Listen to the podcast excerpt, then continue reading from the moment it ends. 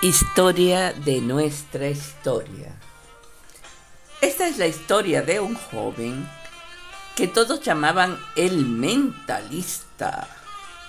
¿Mentalista? ¿Y qué significa eso? No entiendo. Pues voy a sacarte de la duda. Es como tú. Aparentemente crees saber lo que quieres. Pero la verdad es que en tu interior necesitas una brújula que te ayude a ordenar tus pensamientos, tu mente, que te ayude a saber hacia dónde ir y qué debes esperar de la vida. Una vez, caminando por la calle, encontré pegado de un árbol un mensaje que decía, ¡Hey! Tú que te destienes a leerme, ¿qué estás esperando? ¿Que venga un mago y ordene tu vida? ¿Tienes mente? Úsala.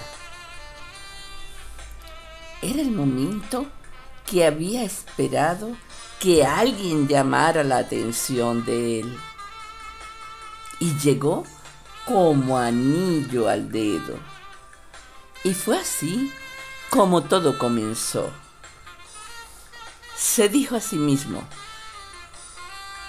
en mi mente puedo construir un palacio que me permita tener el control de todo, pues tener buena memoria es excelente ha llegado la hora de entrenarla. El joven pensó, soy muy bueno porque mi mente es rigurosa y ordenada. En mi mente, cada cosa tiene un lugar y una función. En mi mente hago que cada cosa cobre vida propia. ¿Y sabes lo que estás buscando? ¿Por qué?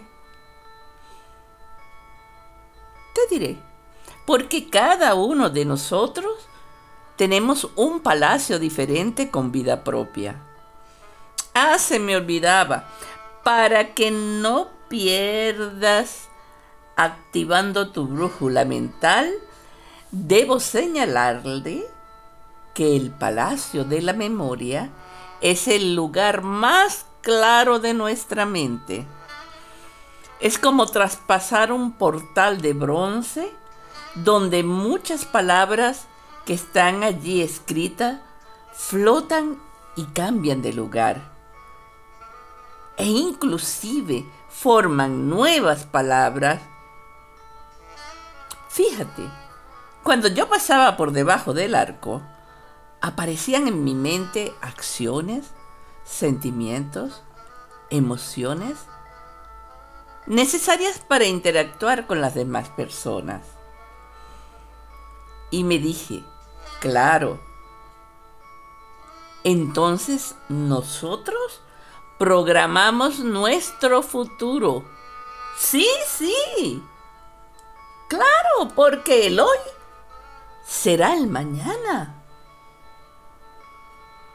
¿Cierto? Nuestra mente es como un libro. Allí vamos escribiendo nuestras acciones buenas y malas. Lo más curioso es que descubrí que si estás cerca de alguien que sabe mucho, el que no sabe es más sabio. Lógico. El que no sabe es más humilde y justo, pues sus páginas reflejan su verdadero yo. Sin darnos cuenta, escribimos en esas páginas muestras de odio, resentimientos, venganzas, rechazos, porque vivimos odiando y rechazando la forma de comportarse de las demás personas. Y hasta de nosotros mismos. Nos creemos despreciables, amenazantes o inútiles. Pero si pudiéramos detener el tiempo,